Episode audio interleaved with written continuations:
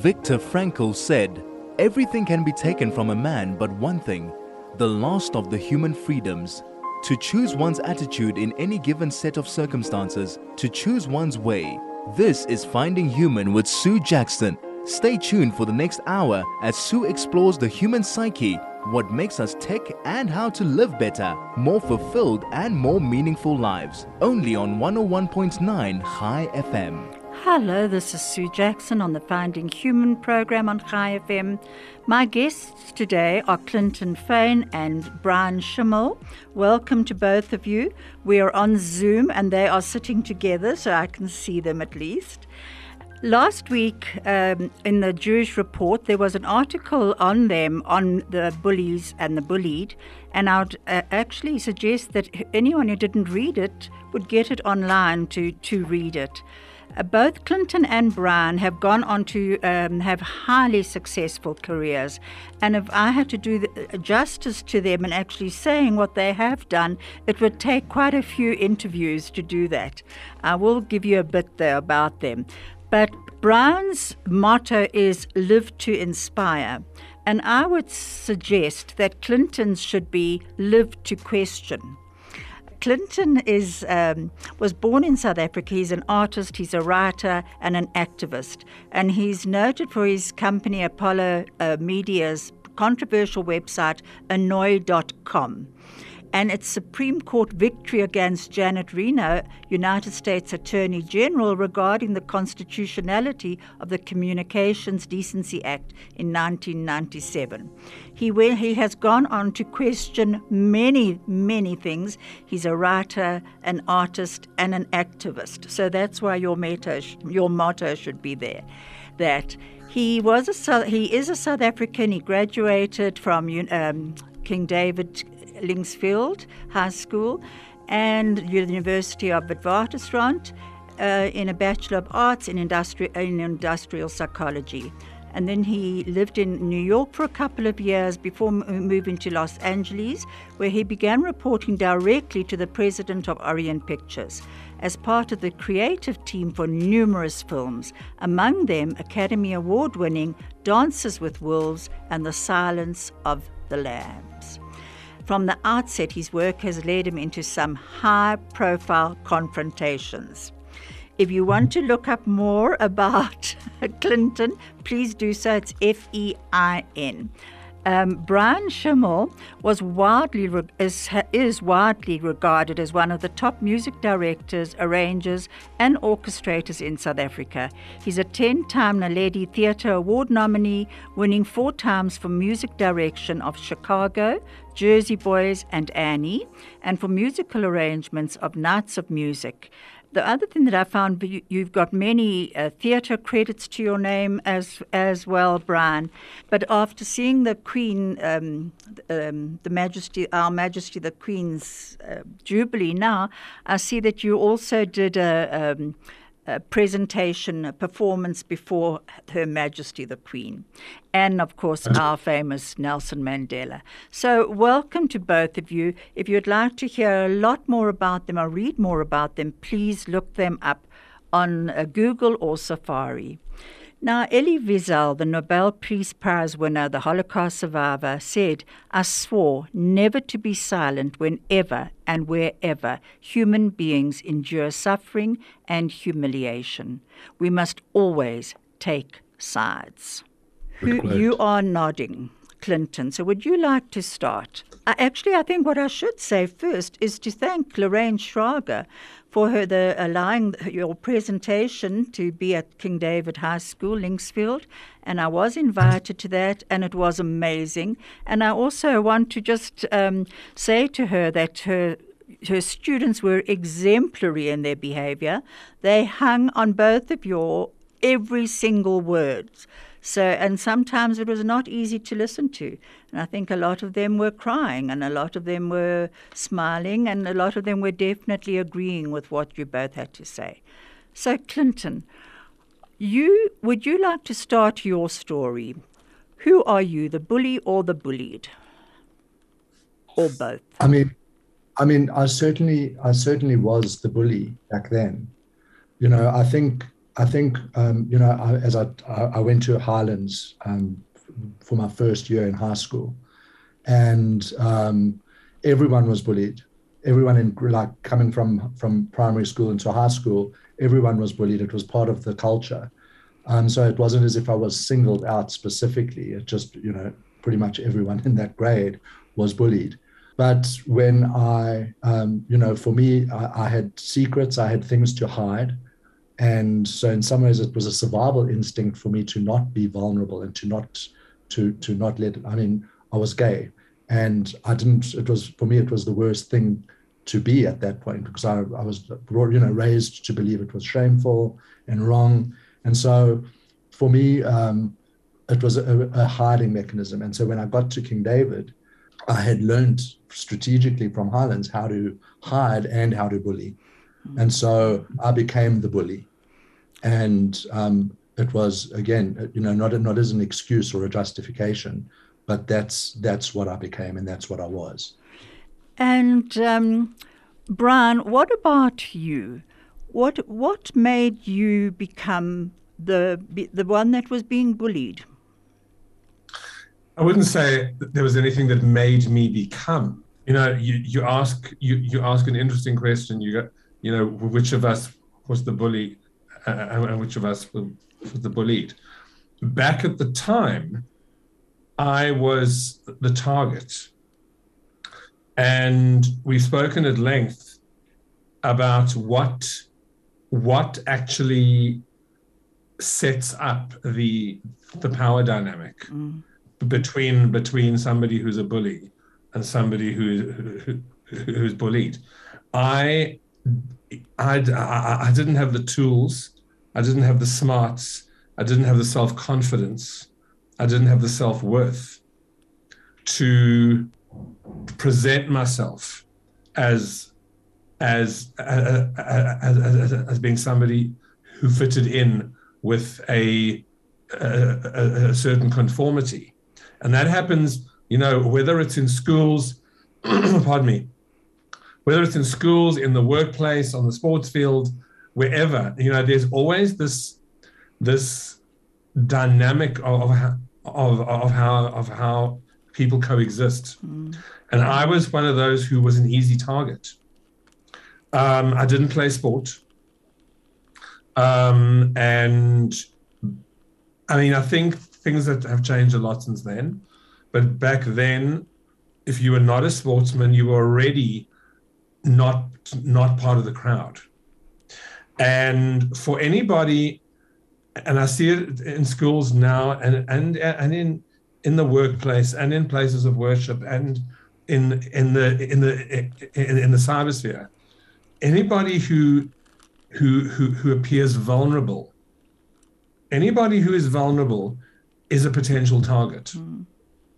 And I'm going to go as far as as far as, as, to say that, you know, have yes, I, I may have been a target, and yes, I was bullied.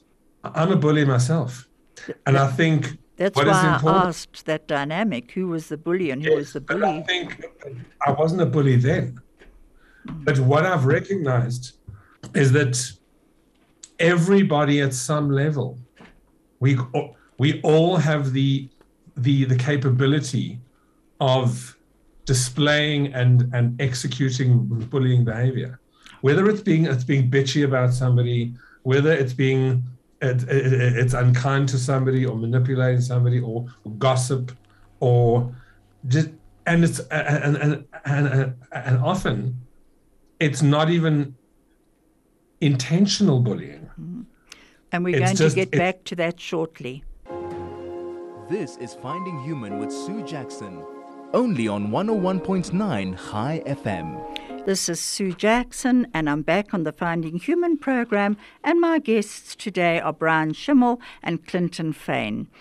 You know, Bryan, no, actually, Clinton, last, when I heard you talking um, at the assembly, you said that you could understand in many ways the Uvalde, uh, Texas gunman, and since then there have been so many more mass shootings in America.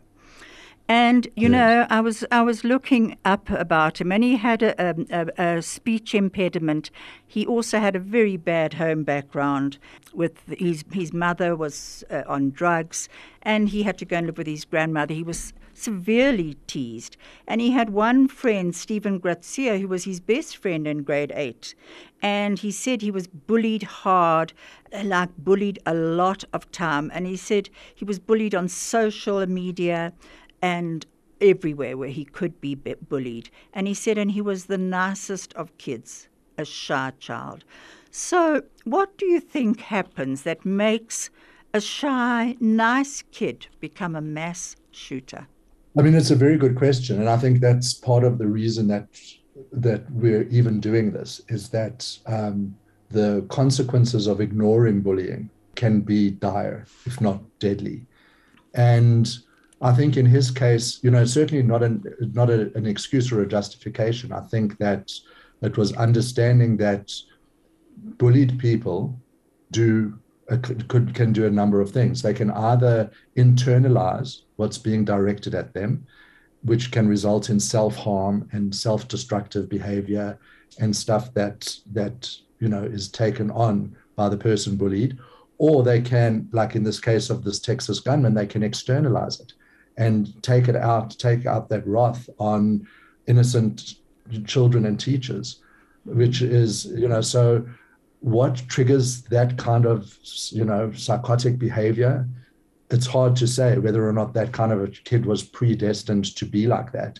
But certainly the bullying and the constant the constant you know being made to feel less than being made to feel you know it wasn't only his speech impediment it was that he didn't come from the right background he didn't have the right clothes so he was he, there was a flaunting of privilege mm. that that that was also bullying in terms of the way he perceived it.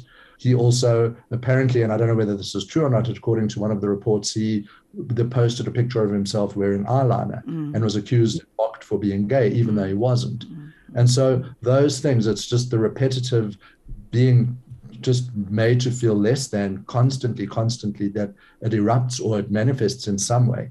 You know, who's this was a really unfortunate case of that. And I think we've got to remember what uh, Nelson Mandela said that no one is born hating. No, you know, we are we taught to hate, or we are bullied into hating, or hating ourselves, hating others.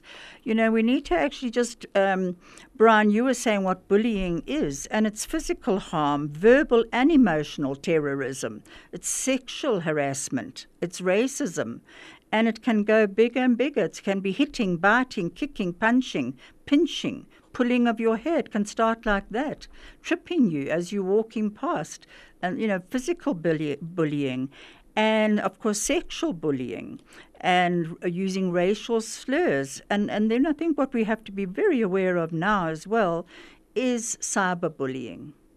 And I think that's getting bigger and bigger because it can so often be anonymous. So you can get away with that. Now, go, uh, Bryan, going to you. When you left, you actually, I wanted to talk, talk to you about the bystanders. Did you often notice people watching you being bullied and not helping? Um, I don't have the clearest memory of anybody specific, but it's interesting how since we did our our our presentations of fear freedom, which is what our presentation is called, and we can get into why why it's called that. Um, since we did that, I've actually had people who've come to me who were in my class and who've said to me, I need to I need to confess to you uh, that I feel so guilty after seeing your presentation. Wow. And I was like, guilty for what? And they said, we saw what was happening to you and we did nothing. And and, and I said, first of all, after 40 years, you, you need not have any guilt, but I appreciate you coming to tell me. But but I but but I did say to them, I said, just but just out of interest, why? And for a lot of them, it's the fear of retribution it's the fear of if they if they were to report it if they were to stand up for me um, that they would be also become targets. And it, and typically the people who was who were bystanding and not saying anything were people who fit in the category I mentioned earlier of people who who themselves are vulnerable and and and, and perceived as weak and might be and might be become targets themselves. The difference is between that kind of character and the difference is between that and the student at the time who I reached out to, who became a mentor, um, who was actually um, older than me, and he was a student leader. He represented strength and he represented confidence, and he was beloved by everybody in the school. So, did he And- represent fairness to you? Yes. Yes. Okay, go on. Um, you know, so compared, so an interesting thing, thing is that he wasn't a bystander who watched it happen. I had to go to him and and and open up to him. that took a lot of courage for you to do. It was it was very risky. It was incredibly risky, but it was like if I didn't do that, it was a case of what what would be the what could have been a, a, a, an alternative. Mm-hmm. Could I would I have done self harm, which I ended up doing a lot later in life as a result of being bullied. Mm. Could I have done self harm? You know, could I have become one of the many the many suicide statistics that that you that we have seen in recent years of teenagers who don't who don't have anybody to actually reach out to, who don't know how to reach out to. So, you know, when you reached out to him, uh, did you do Yes. so anonymously or did you do it as Yes. You, you did? Okay, and I know you. I know you wrote a, a note to him. I, I remember that from your presentation. Yes. So you didn't. You asked him to meet you somewhere, but you didn't know if he was going to be there or not. because my thing was I wrote it anonymously, and I said, I, and I and I said, please, can you meet me behind the hall? And he remembers me writing, I need somebody to talk to. He remembers me writing that. And if I wrote it anonymously and he never showed up, then then it, then it, it, would be my secret mm. that I mm. reached out to him and he never showed up. So part of the not the not saying who I was was about the fear of being of, of being outed as this person who who had reached out. But the risk was, you know, he might not show up, or or he would, and and the risk was that even if he did, he might he might you know it it might not go so well. Hmm. You know uh, as i say in the piece what if it all what if it all went horribly wrong? Hmm, hmm. What if he arrived and looked at me and went Not for and me. went for me and bullied me as well but it was a calculated risk because i looked at, at, at somebody who i mean i didn't just just randomly go you. I had i'd studied him for a while. I'd studied him. He was he was he was he, he was the darling of, of the school. He was loved by everybody. He excelled at every sport. And the clincher was actually the fact that he actually performed in one of the house plays which were, which was a greek tragedy. He he was the narrator in in um, Antigone, and when I saw that he did that and was not ridiculed by his own his own peers, I was like, "This is the dude." So, what would your advice be, both of yours, to children or adults, whoever's being bullied now? How would you say to them, find someone you can trust? What What would you say? Yes, Clinton, I can see you no- nodding your head. Yeah, because you know one of the things um, King David is looking at doing, King David High School, is looking at at launching the equivalent of a Find Your Gary campaign based on Bryan's story of reaching out. And so we've been giving it a lot of thought, like what does that actually look like in terms of finding someone who you know is not going to respond, who's who's who, all the fears that Bryan had about mm. what if it went all horribly wrong, what if what if you know, especially in today's age, what if you send a text and then it gets shown around so that you get victimized by even reaching out? How do you how do you counter those things? And one of the ways to do it is if schools do want to take it seriously, is perhaps get a group of people who volunteer. Maybe they have a G badge or something that identifies them, and they can be the kinds of person like Gary, this well-rounded sportsman, but they don't have to be that. They can be anyone because it's someone who's happy, it's someone who's compassionate, it's someone who's kind. And by being able to have a group that you can go to and know that you're not going to be ostracized for having approached someone from that group, that actually allows people to become that and to become the kind of people, the kind of not, not even only a protector, but someone who you can then talk to, someone you can communicate with. And that can make the, the difference between someone having an absolutely awful time at school to someone actually finding and, and, and appreciating themselves and their self worth.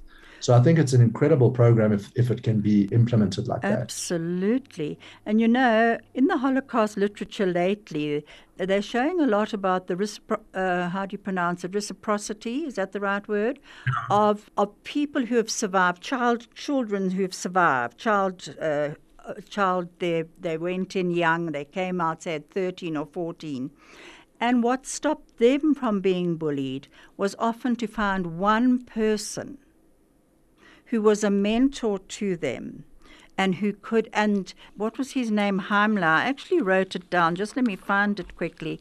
He said, um, I will find it. He actually said that without that, so often you didn't survive. It was one person with showing you kindness that actually helped you face the next day or the next hour. One of the things he did say was Eugene Heimler. He was an ex Buchenwald inmate. And he, was, he ended up as a social therapist. He said, None of us who have survived would be here unless there had been others who, who uh, um, unless there had been others who helped us in our survival. So, in other words, without those others, they would not have survived. And um, in, in an in a interview, they said in, through innumerable small acts of humanist, most of them covert, but everywhere in evidence, survivors were able to maintain societal structures workable enough to keep themselves alive and morally sane by helping one another. And it was often by getting someone slightly older than you. Yes, Bryan, I can see you wanted to say something. I just, I just sort of want to add to that that that one of the ways in which to identify that person, yes, is is comes back to the bystanders.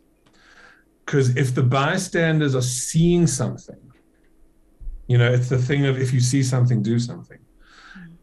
as opposed to taking on the per, the, the the the the the bully, whether it's cyberspace, workplace, wherever it is.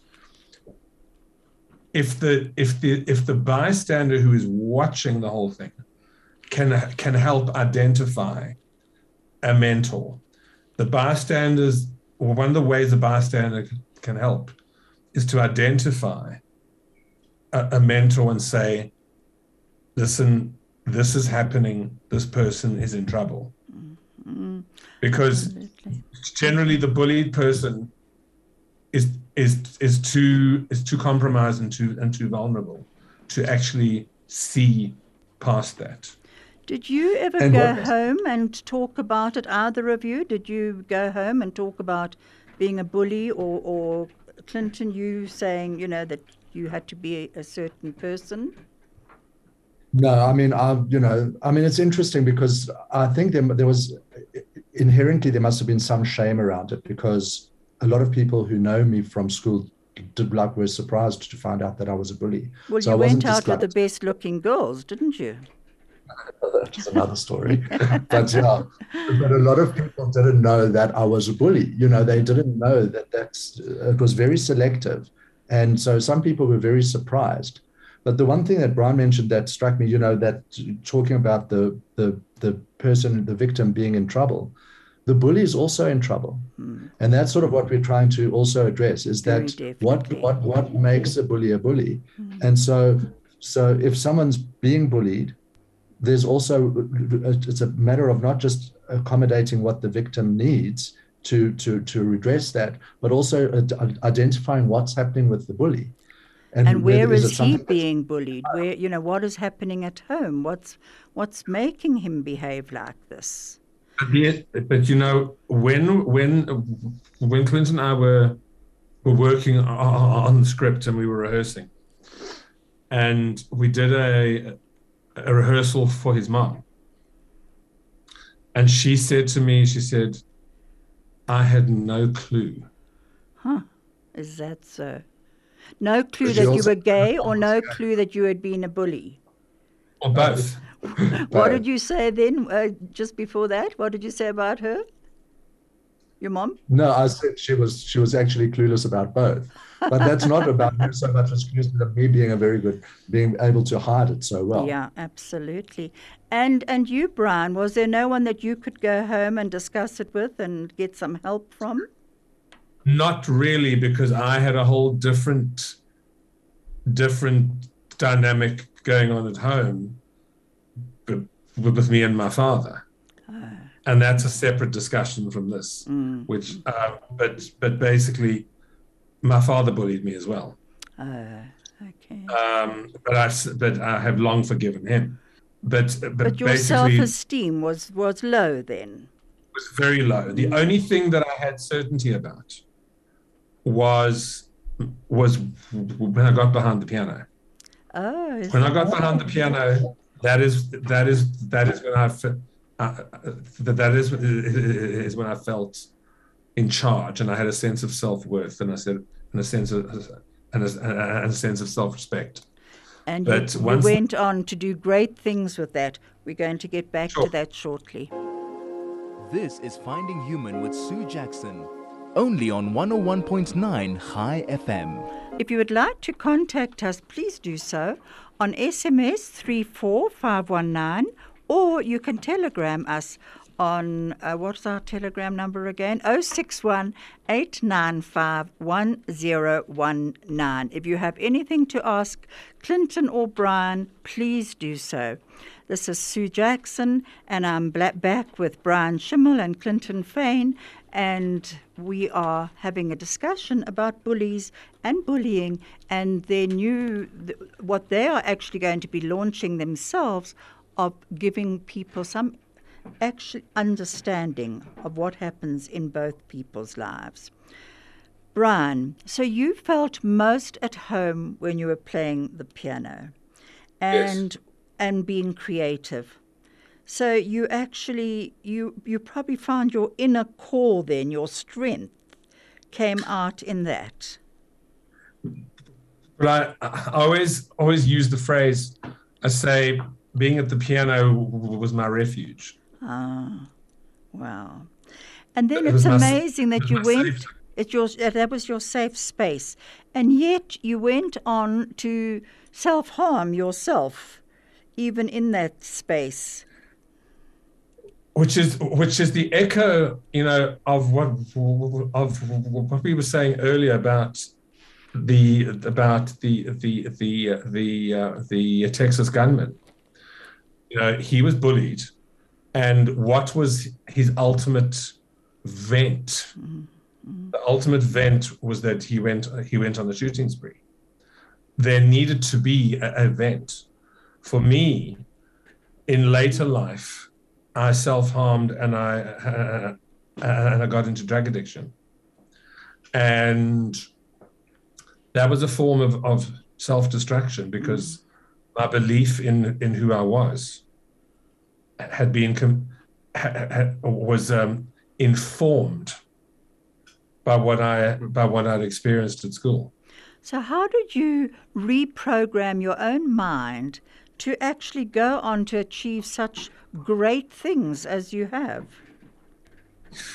Well, I mean, I, would lived in the US, which is when, which is when all, all the self harm started, and the long and short of it is, I mean, there, there, there is a there is a, a lengthier a lengthier description, a lengthier explanation of this, but the long and short of it is that um, uh, after uh, after seven years in the US, I came home.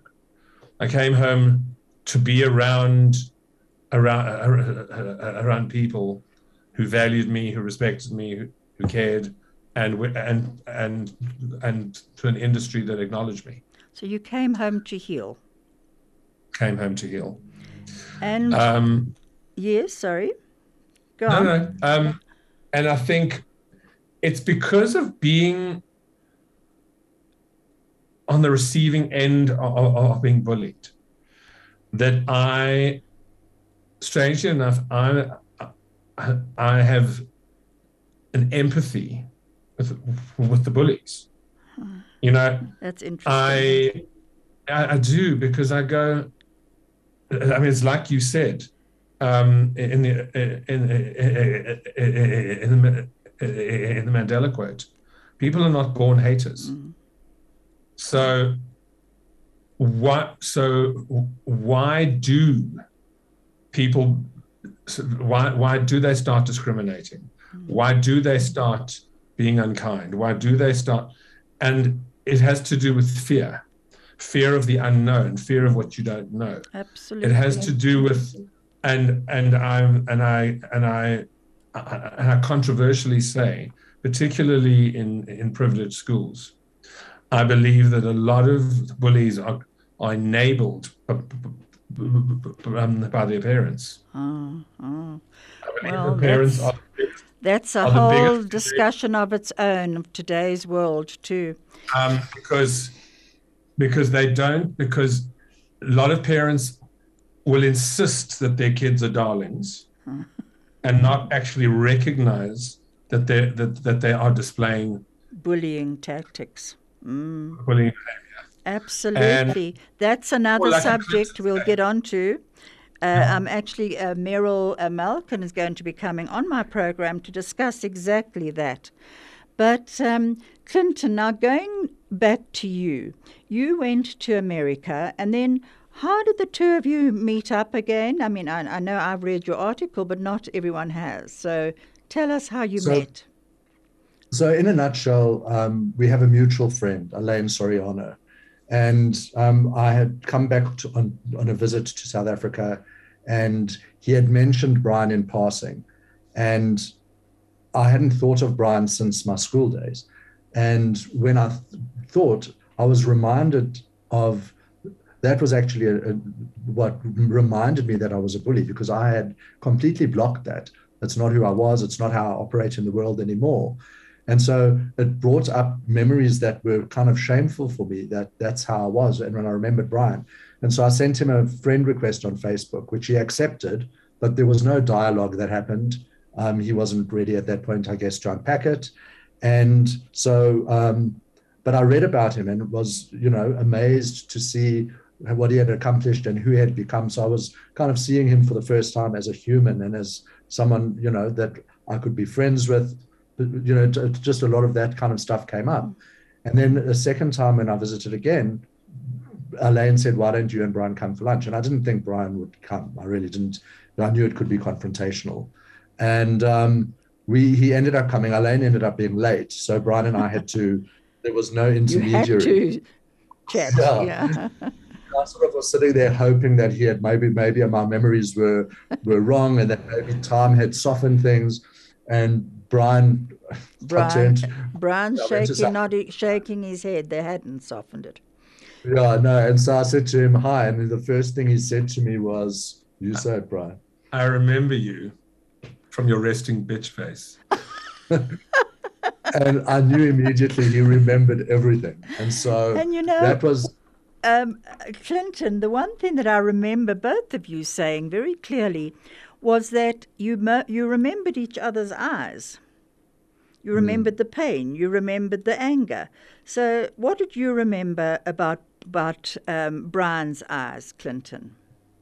You know, um, one of the I, I became a pho- photographer in in recent years, um, and one of the one of the exhibitions I did was a reenactment of the torture in Abu Ghraib in Iraq, and I did reenactments of those using models, and it was a very it was daunting daunting um, photo session.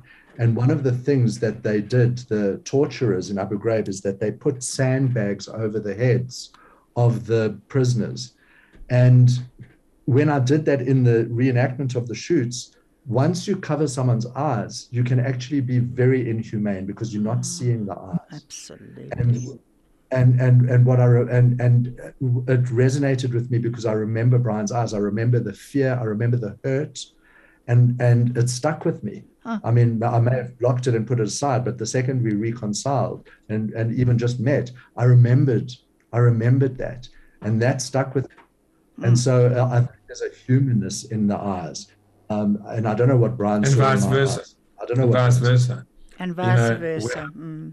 when I, when I looked at him, you know, I I, I just remembered it. You, you know how how in movies they how when they do when they do flashbacks of memories, and it's like and and they're like fractured memories.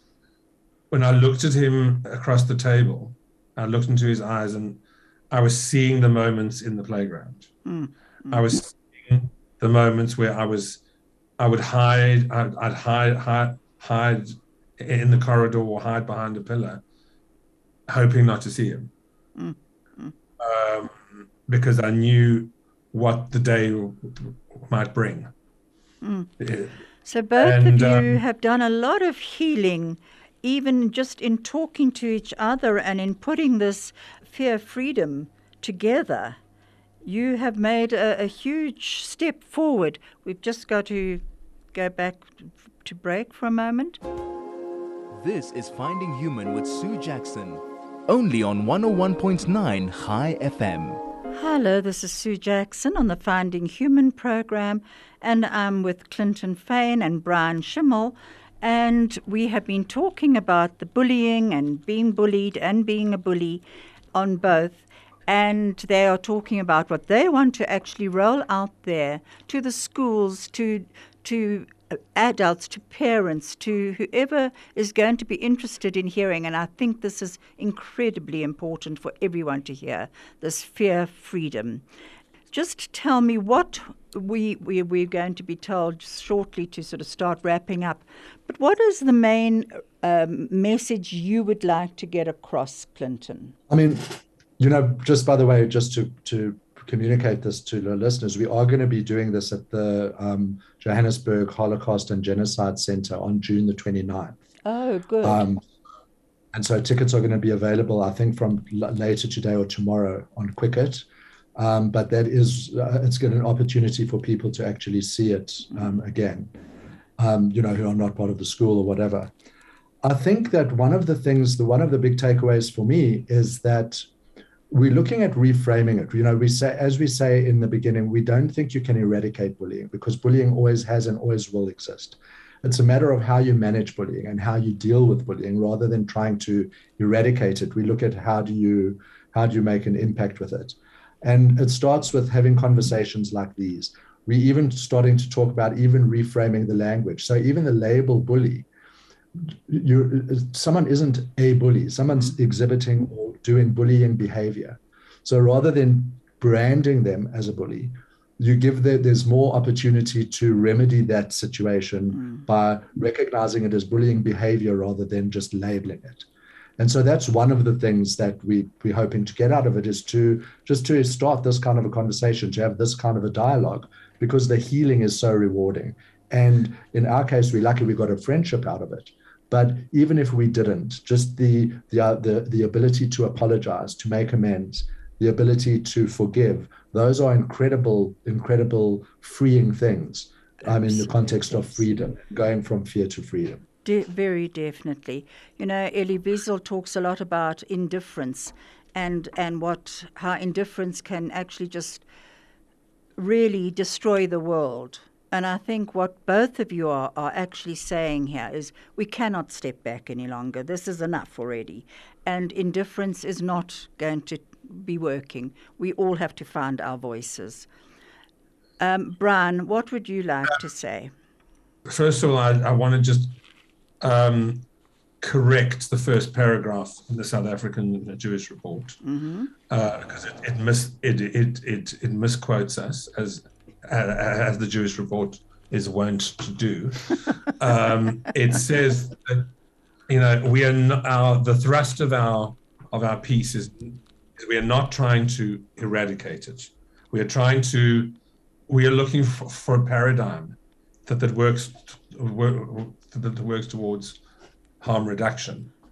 And yes, in terms of what you were saying earlier about uh, about not being indifferent to ma- and making a difference, the the, the, the, phrase I used um, in our Q and A session on the first evening we did it was I said, "You don't start the ripple without without the stone being thrown in the water." Mm-hmm.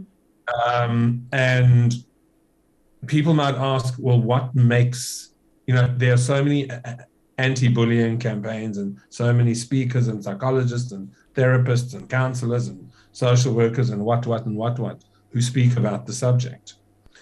But for anybody who's who wants to see what what our presentation is about, it has it, it, it has a uniqueness and, and that uniqueness is it's it's it's two people who were once a bully and a victim who are now revisiting their own story on the same stage Absolutely. I'm being told to wrap up, but I really I salute both of you for the courage it's taken to come out and tell your story and tell it with such honesty that it really it touched my heart. I was sitting with Rene Posniak from the Holocaust Center and both of us had tears rolling down our, our cheeks as we listened to your story. And, you know, Viktor Frankl said no matter what life experiences we confront, we always have the inner freedom to decide our attitude and to remain true to our character and duty. And I think that fits very much into both of you. Thank you so much for being with me. Mm-hmm. And Thanks, we will do it again. Once you've started this, I'd love you to come back on my program again. We will be getting, I will be getting quite a lot of feedback, uh, I know, and I'll send it on to you. For anyone who's wanting to see a really nice YouTube, Craig's telling me to wrap up, there's a lovely YouTube for children called You Gotta Say No. And it's a, it's a YouTube. It's Judy Erwig and Wendy Fine. Judy's a good friend of mine, but I promise you I don't get anything out of this. But uh, we are ending now. Thank you, Craig. Thank you, Vusi. And thank you, Makundi, for keeping us on air.